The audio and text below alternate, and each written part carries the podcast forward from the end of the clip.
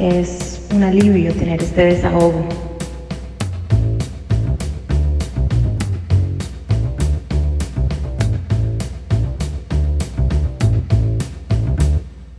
Historias de mujeres que al querer llenar un vacío fueron víctimas de sus propios deseos. Nuestro episodio Fuerza de Voluntad está dividido en tres partes. Cada parte cuenta una historia que, aunque aparentemente común, trae una gran enseñanza. Sus identidades serán protegidas por lo que cambiaremos sus nombres. Yo soy Natalia Rodríguez y estás escuchando la parte 1 de Fuerza de Voluntad.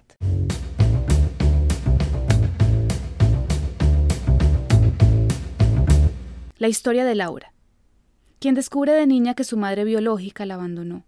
Empeñada en encontrarla, poco imaginaría que esa madre no era la que ella imaginaba.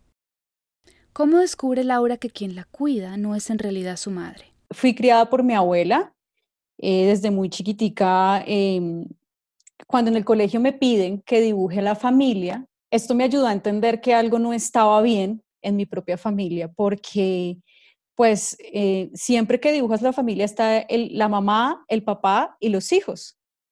Y resulta que mi papá le decía mamá a mi abuela, ¿sí?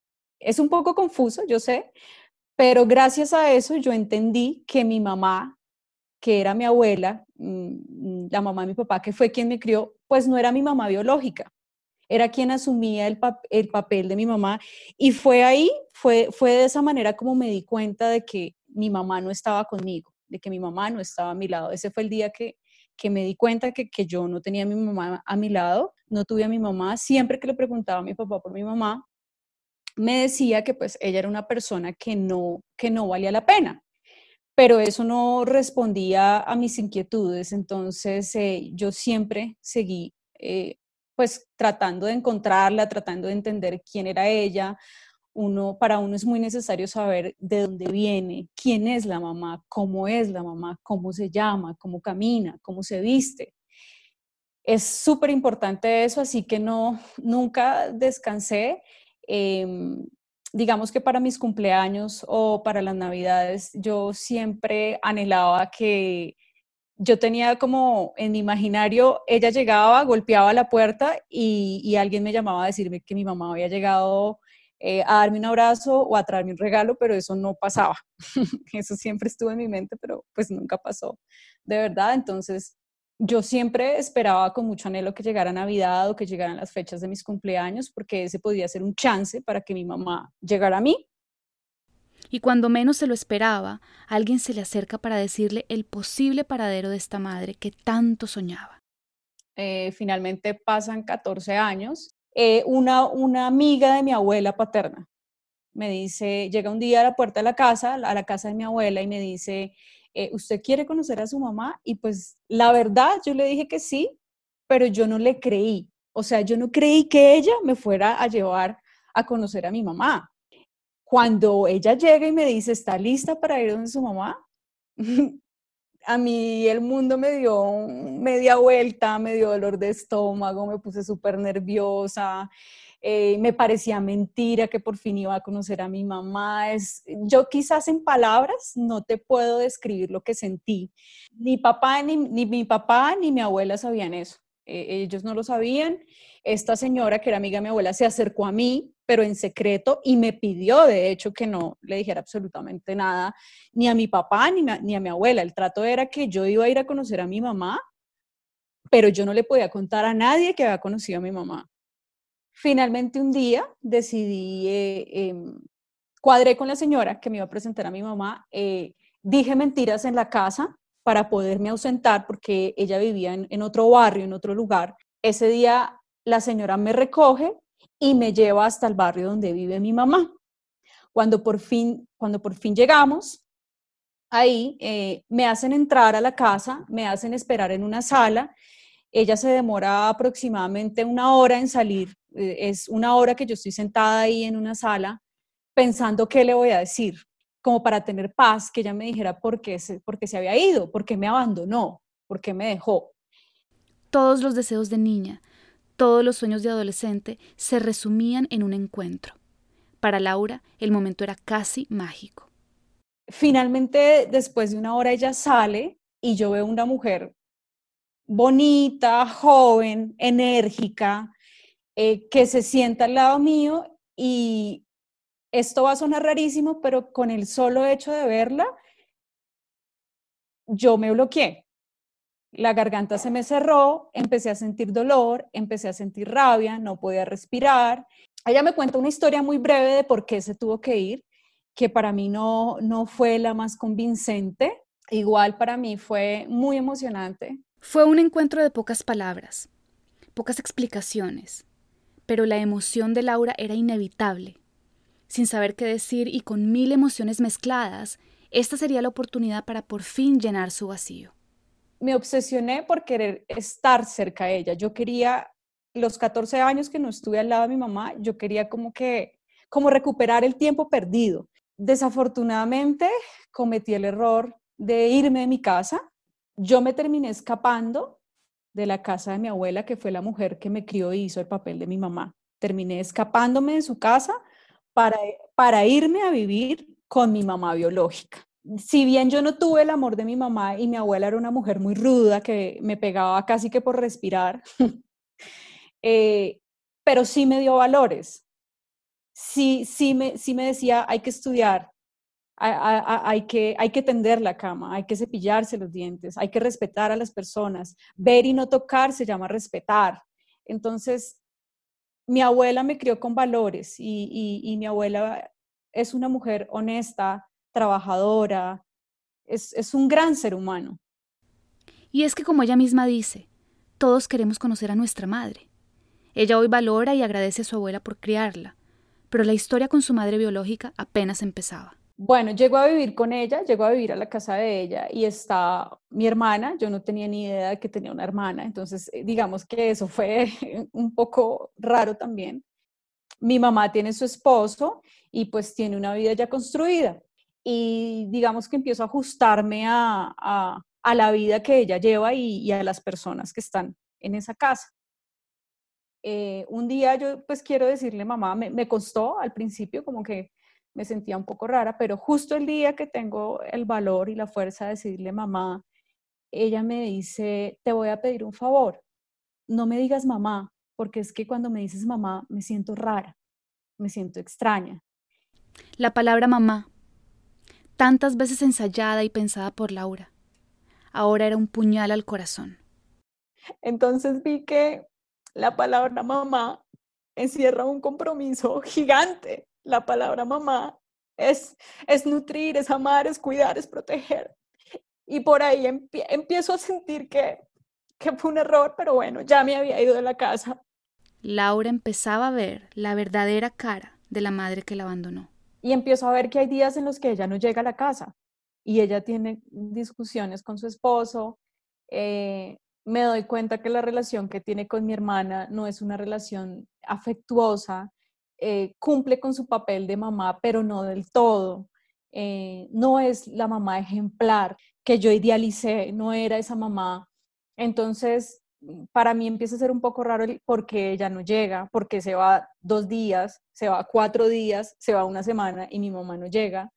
Y cuando llega, pues tiene una actitud eh, que, que, no es la mejor, discute mucho con su esposo. Digamos que para, para, para resumirte es es una mujer que no, que me doy cuenta ahí a ese punto que no es feliz, que no tiene una estabilidad emocional, que no tiene, que no, que no, que no lleva una vida organizada, que no es lo que en momentos aparenta y que quizás no sabe estar ni siquiera para ella misma. Luego de cuatro meses de desilusión, Laura llama a su abuela y le pide perdón. Su abuela, aunque también desilusionada, la recibe de nuevo en su casa pero la madre biológica de Laura ahora parece no querer cortar la comunicación con ella.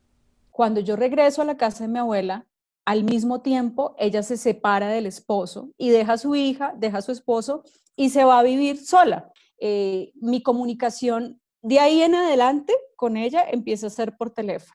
Cuando me llama es porque está en problemas, entonces eh, inicialmente se va, se va a fiestas, eh, se va con sus amigas, que no son muy buena influencia, muy buena compañía. Ella decía que trabajaba como guía turística, pero pues en realidad es algo que yo, que, que nunca sabré, realmente no sé qué hacía, ¿sí? Pero eh, yo te digo que eso fue en, en, en, eh, como en, el lapso de, de, dos años que pasa esto. Yo tenía, yo, tenía como 16, yo tenía como 16 años, ella me llama un día y me da una dirección para que vaya y la recoja porque no se siente bien. Me dice que no se siente bien, yo le digo que bueno, yo me consigo el dinero, llego al lugar, cuando llego al lugar es como, es como un hotel.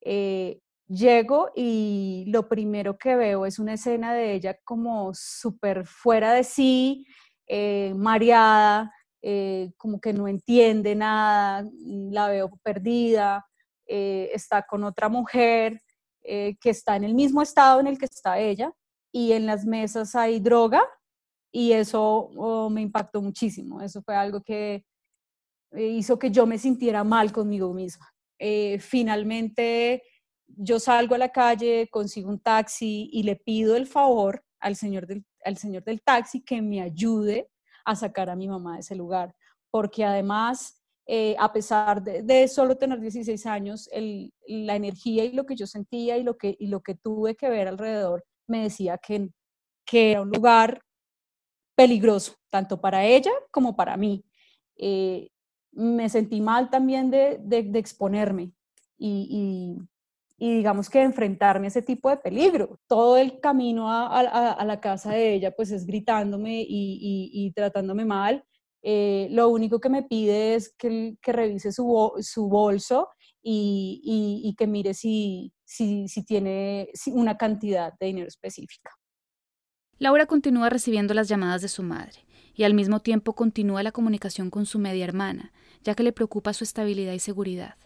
Ya ella se va a vivir con su pareja, entonces en, en una ocasión yo recuerdo que en una tarde ellos empiezan a tomar los dos, mi hermana con 12 años está sola en la casa, entonces pues eso hace que yo le pida a ella que vaya a la casa para que esté con mi hermana. Cuando yo voy a buscarla a ella, ella coge una botella, la rompe y y se va como a, quererme hacer daño. Obviamente ya está muy tomada y recuerdo mucho que su esposo le dice como, no, no lo haga. Ella continúa con, con su alcoholismo y empieza a ir a Alcohólicos Anónimos, pero ella en vez de tener eh, como una mejoría, en vez de recuperarse, ella intenta suicidarse y lo que hace es que hace una mezcla de, se toma un baigón mezclado con otras cosas.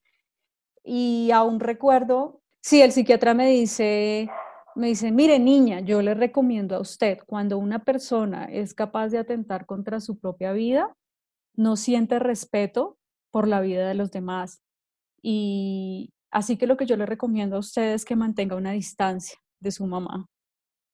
Sin embargo, yo, yo siempre tengo como esa, esa necesidad de darle y de darme una oportunidad. Entonces siempre creo que ella va a mejorar y siempre creo que ella va a cambiar y siempre quiero creer que va a ser una mejor mamá.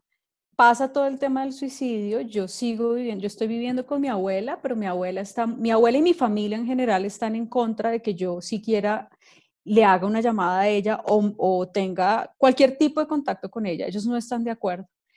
Y, y yo, em, yo empiezo como a, a, verla mucho y eso hace que me empiecen a molestar mucho en la casa, lo que hace que yo me vaya nuevamente a vivir con ella.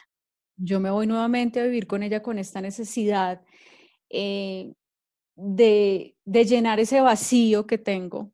Es increíble cómo, a pesar de tener a mi abuela en mi vida, yo seguía sintiendo ese vacío.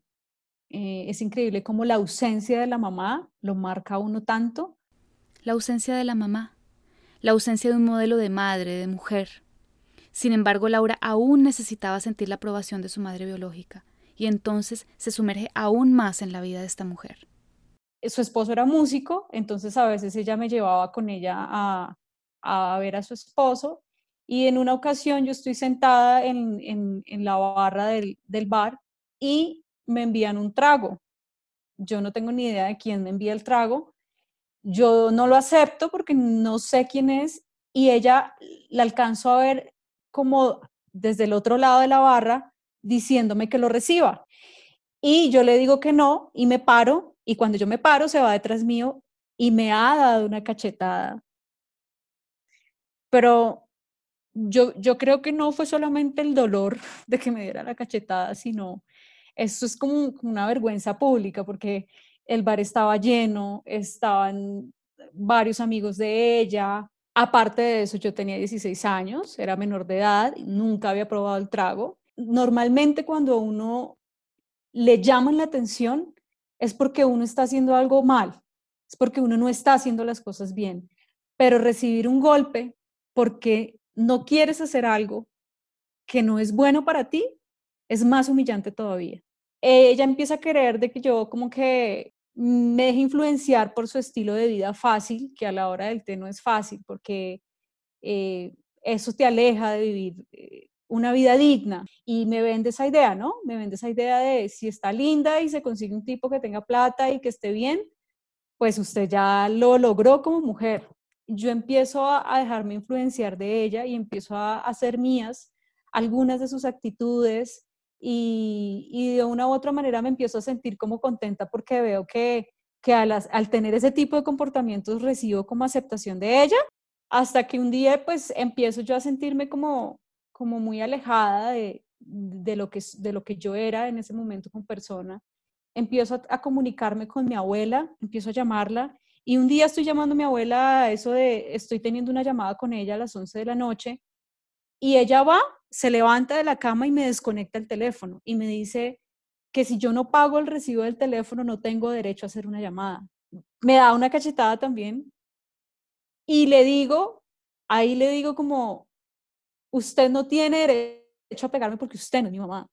Ahí ya yo estoy como que no me aguanto más me voy efectivamente con mi billetera rosada de Hello Kitty, con una moneda de 500 pesos, recuerdo que tenía una moneda de 500 pesos, y además no sé cómo tengo el valor para salir a las casi 12 de la noche sin dinero y sin saber a dónde ir, pero pues ella me echó y, y me cerró la puerta, me voy llorando. Laura tuvo que pedir ayuda esa noche a una vecina, pasar esa noche en medio de la incertidumbre.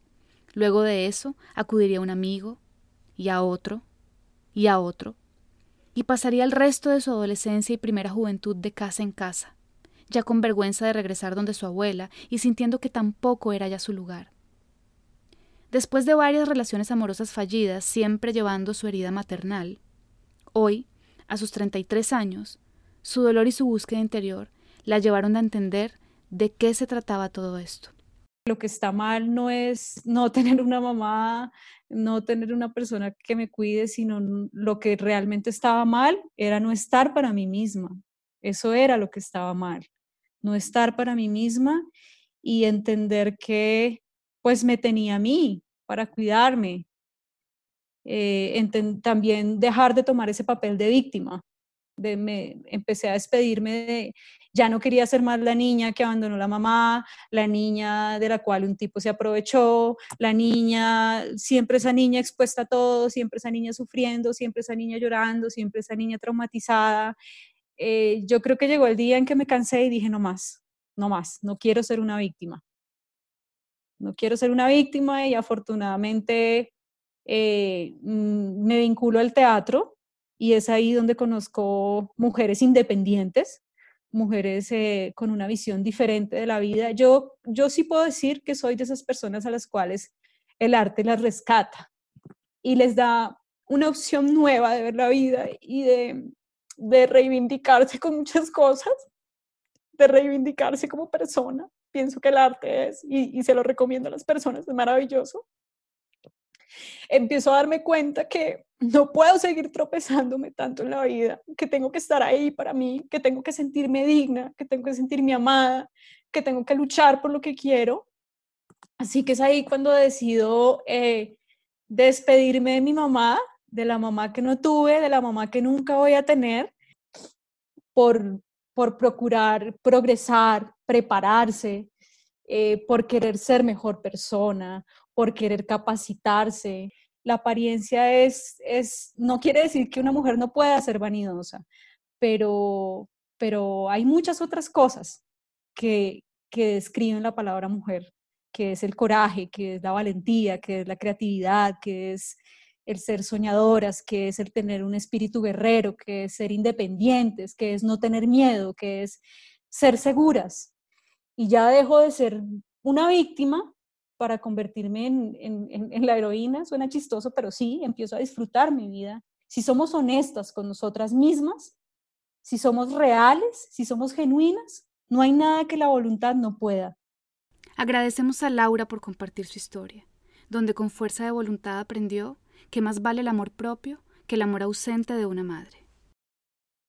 Visita nuestro blog, lasdeldesahogo.com. Nuestro podcast está disponible en iTunes, Spotify, SoundCloud, Google Podcast y a través de la plataforma Buzzsprout. Si quieres que tu historia sea contada en nuestro podcast o que abordemos una temática en especial, escríbenos lasdeldesahogo.gmail.com o déjanos un mensaje en nuestras redes sociales usando arroba las del desahogo en Instagram, Facebook y Twitter.